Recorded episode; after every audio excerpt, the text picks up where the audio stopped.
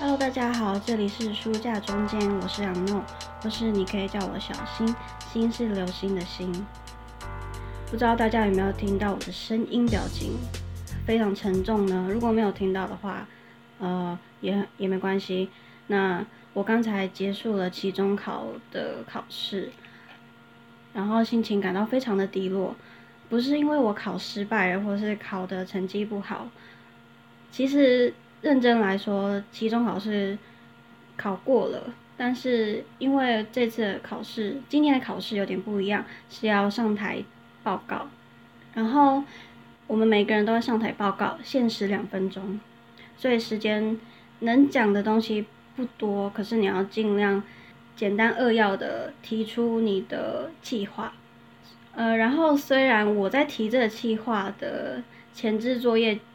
其实没有很长，就一天的时间，也就是我前一天才开始思考我要做什么，然后 PPT 的版面跟逐字稿要怎么讲。其实制作的时间很很短，那我我一直在思考，说我到底要提什么计划出来会比较好，所以才会一直拖到昨天我才开始动作。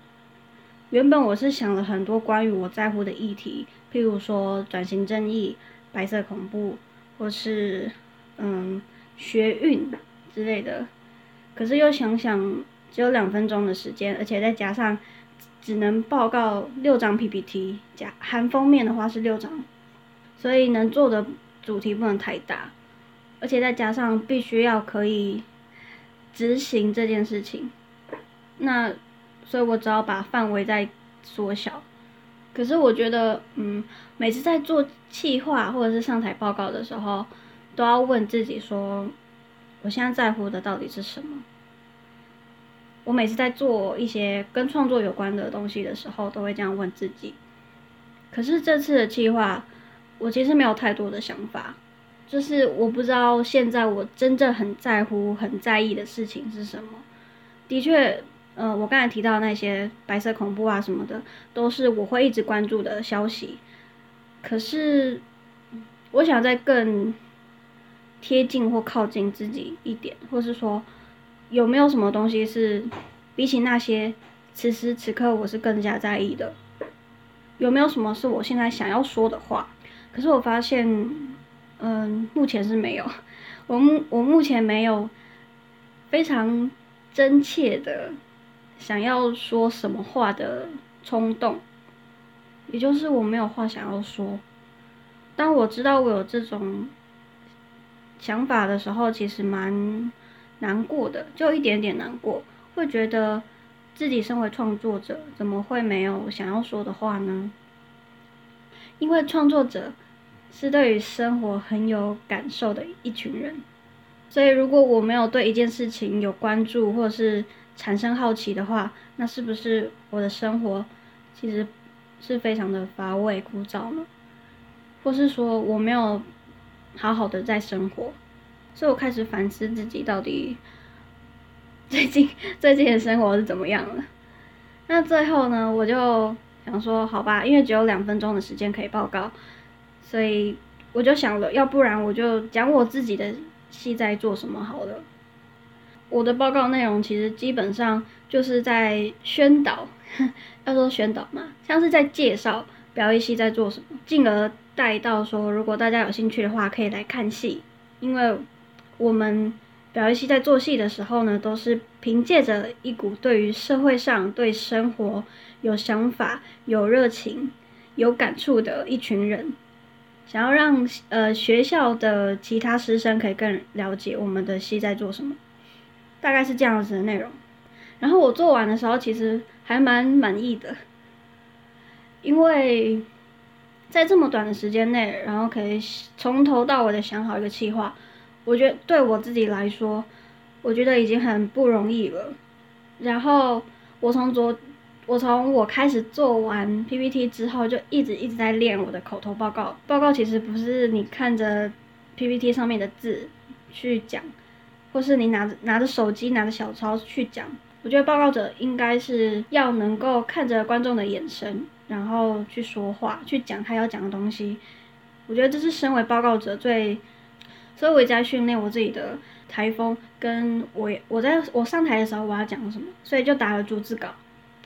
然后因为是两分，限时两分钟，就是一百二十秒，你必须要讲的很快速，但是又不能让大家听不懂。我所以，我昨天晚上一直到今天早上，我一直在练口头的报告。我觉得这次的报告是比起之前的任何上台报告都还要的，准备的更充实，更或是说更让我了解到。原来报告要仔细跟细心到这种程度，我们老师有跟我们讲，因为只有一百二十秒，所以基本上每一张投影片都只有二十秒的时间。然后我真的有认真去计算，我每一张都花几秒，有的是可能我只花了十秒去讲完，有些我可能需要三十到四十秒，所以我必须要分配每一张都尽量达到二十，或是有些是十秒，有些。我让他讲到三十，总之是需要一个时间分配。然后我昨天一直在试，能不能让每一张投影片都达到二十秒，是真的很认真计算。就是如果我讲超过二十秒，就重新来，就重新写逐字稿。老实说，我也不知道我为什么要这么认真。我今天看大家在报告的时候，有些人就拿着手机，有些人讲话的时候没有专业度。呃，因为其实我很在意报告者的台风，可是我会要求我自己尽量可以像一个真正在跟客户提案的提案人，但我不是因为这件事情感到很低落。我觉得最让我有点难过的是，其实大家的报告都做得很好，我也觉得我做得很好，所以就是因为我觉得我做得很好，然后并没有被大家。喜欢或注意到，因为我们的这次报告要选前六名，这六名呢就可以真正的去执行他的企划。可是矛盾的点就在于，我其实也没有很想要去做企划，就是我我没有真的很想要执行这件事情啦。只是我在写这个企划的时候，我是真的很认真的在思考整个企划的从头到尾，真的没有马虎或者是。交差了事，但就是因为我并没有不认真，可是却没有得到呃一点点的鼓励跟赞美，就是让我觉得很难过的。可是说白一点，就是我的确是很想要，很想要有人可以夸我一下，因为我是啊，怎么办？好像被录到我在擤鼻涕的声音了吗？对我刚才有点讲到要哭了。我觉得我是一个做事。还算认真的人，因为我对我自己有要求，所以我不会把我丢出去的东西做到很难看，或是一看就知道那是乱做的。就是因为我都不是随便乱做的，才会希望至少至少有人可以给我一些鼓励吧。我每次在做任何事情的时候，不管是上台表演，或者是像这样子的报告，或是就很简单的一些任务，我都很希望有人可以给我鼓励。如果没有人给我鼓励的话，我其实会蛮伤心的。虽然我都会跟我自己讲说，至少我没有对不起自己，至少再怎么样，我每一件事情都是算是蛮认真的去做。就像刚才我在骑车的时候，我就突然眼眶泛泪，我就想说，天哪，我不是在哭屁哦，就真的有伤心到需要哭吗？只不过是呃，在选拔的过程中自己没有选上。可是期中考还是过啦，我上台报告的东西的确也有好好讲到了，而且我也问我自己说，假如真的选上了，难道我真的要去执行它吗？我的确是不想要执行，可是就是会在乎我自己做的东西有没有被别人看到。那选上这件事情就好像被看到一样，可是我我现在没有被选上，我就是没有被看到，所以在回家的路上其实心情一直很低落，很低落。也有好几次的想法是，就是因为我很在乎，所以才会难过。好像只有这句话可以安慰到我。好，就是想要跟大家分享一下我期中考的一些心情。但我期中考还是过了，所以就就就这样了。好像没有很开心诶，但我不知道大家能不能体会到我的那种感受。就像我前面说的，我我的这次报告啊，其实是在讲说表演艺术系的。人都是一群对生活很有感受的人，因为我们是靠生活创作的。我在简报有讲到这一段，然后我现在的，呃，我所现我现在所经历的这一切，就好像我刚才讲那句话一样。我为什么会伤心难过呢？是因为我在感受这件事情，我很在乎这件事情，所以当他没有如我的如我所愿，好，呃，也许我真的是没有想要去执行这件事情，但我希望的可能只是一句“你做的很好”，类似像这样子的一些回馈，然后很多时候没有人可以给我，就变成是只有我自己可以给我自己。我觉得每一次难过的点都是这样子。今天其实也是一个说书，就是不知道大家还记不记得我之前有讲过两本书，第一本是《大脑喜欢这样学》，第二本是《超速学习》，那就很符合今天我想要讲的事情。那接下来我们要继续讲说书的阶段喽，是不是有点跳太快？因为我不想要把它变得太知识化，或是很。呃，很无聊的一些说书的内容，所以想要带一点自己生活的经验。然后我想说，呃，今天我发生的事情好像可以来讲一下。上次我们说书已经说到第三步骤，那接下来讲第四步骤。呃，今天会讲第四、第，哎，怎么没有第五？第第五在哪？哎，第四、第五哦，有第四、第五、第六、第七、第八，通通都讲完。我今天就是要把这本书讲完，那我就很简单的讲，第四步骤跟第五步骤就是提取记忆跟保留记忆，这个其实很好理解吧？如果套用在我刚才讲说我在练习我的口头报告的时候，其实就是这样子的过程。不知道大家都是怎么去训练自己做呃自己报告 PPT 的逐字稿？有些人不是会看着手机或小抄吗？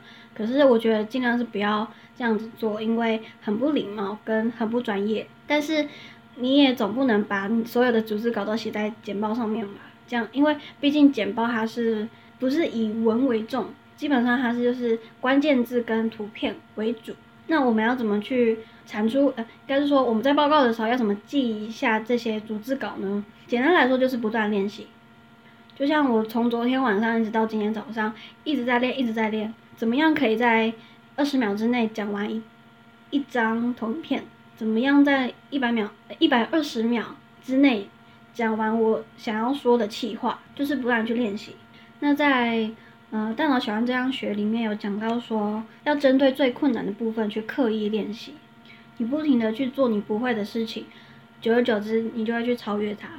然后我今天真的实战报告的时候，我发现其实我算是呃。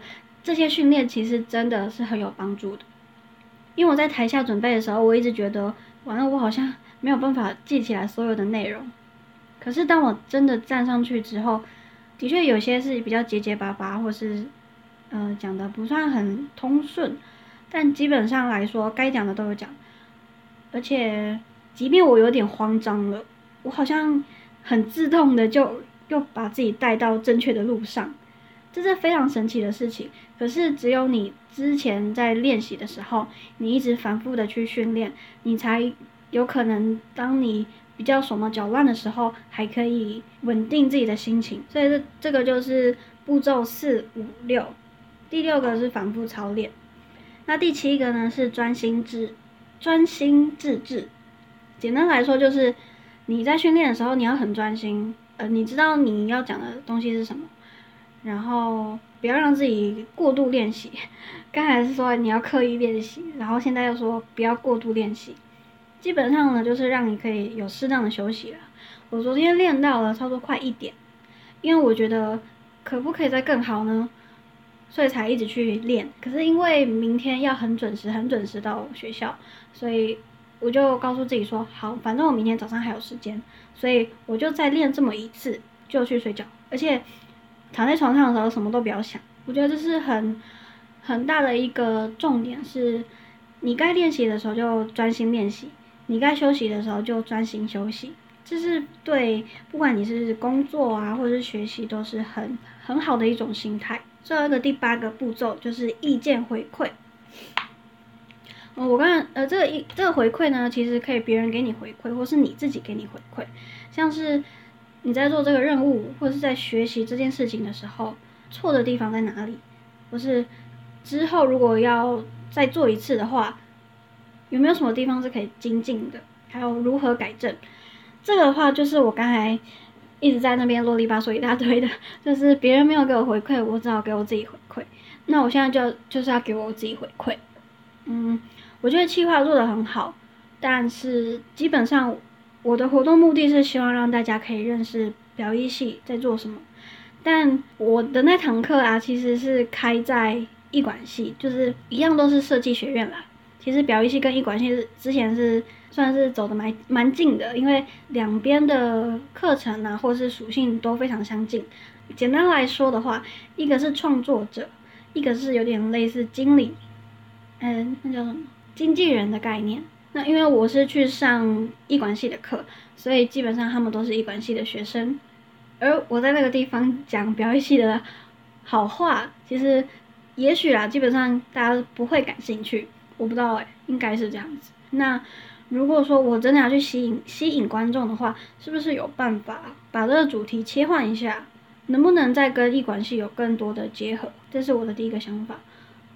然后有趣程度，因为有人报告一个蛮有趣的活动是酒精运动会。可是因为基本上我对酒没有什么兴趣，所以可是我发现，包括老师还有其他人都蛮有兴趣的。然后我就在思考说，什么东西是别人有兴趣的？可能我感兴趣，我感兴趣的东西，别人比较不那么在乎。那有什么办法可以让大家都产生好奇心或是有兴趣？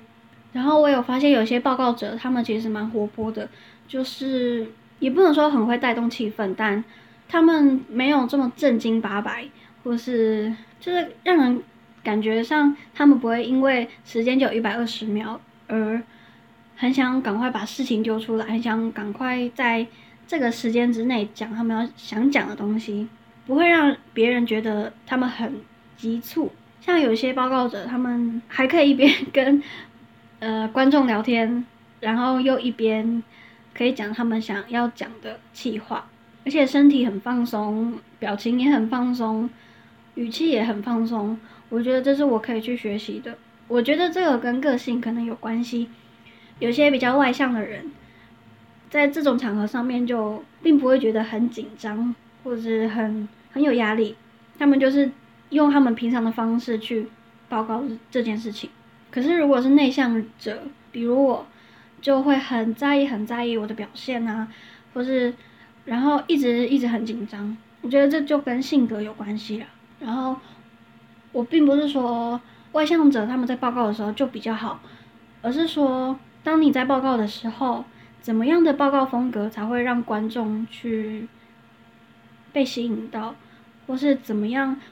呃，就比如说，假如我是在带着一个很紧张、很紧张的心态去报告的话，那么是否观众也会觉得很紧张呢？这是我的一个反思。再来，最后一个步骤是培养直觉。这个直觉呢，有两种大脑的模式可以参考。第一个是专注模式，第二个是发散模式。专注模式呢，就是简单来说哈，你就是一直要去想这件事情。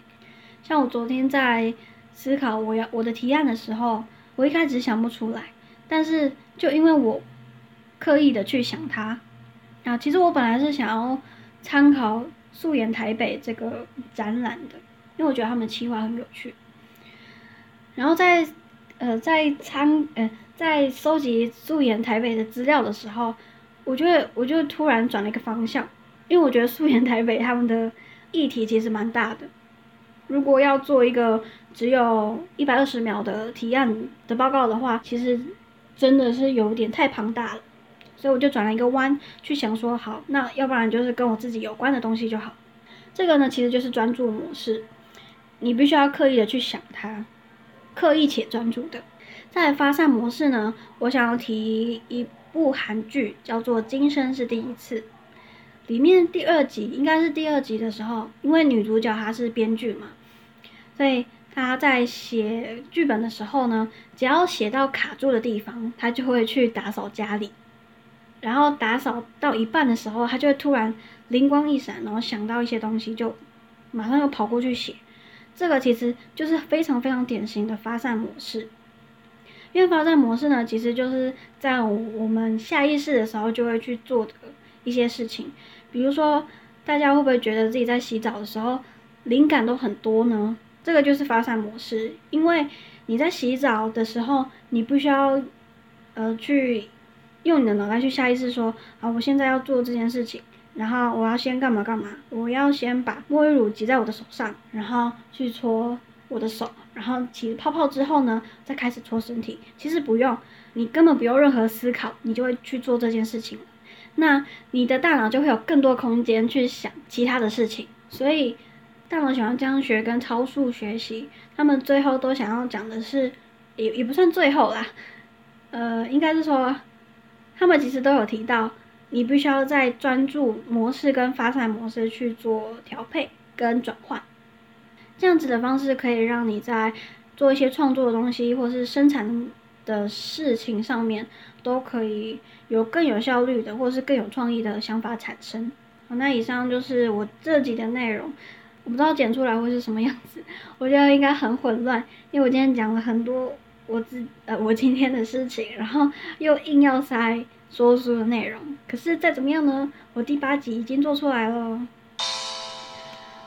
如果有兴趣的话，可以订阅书架中间这个频道，然后也可以到 IG 私讯我你的想法，或是 take 我。那下次再见喽，拜拜。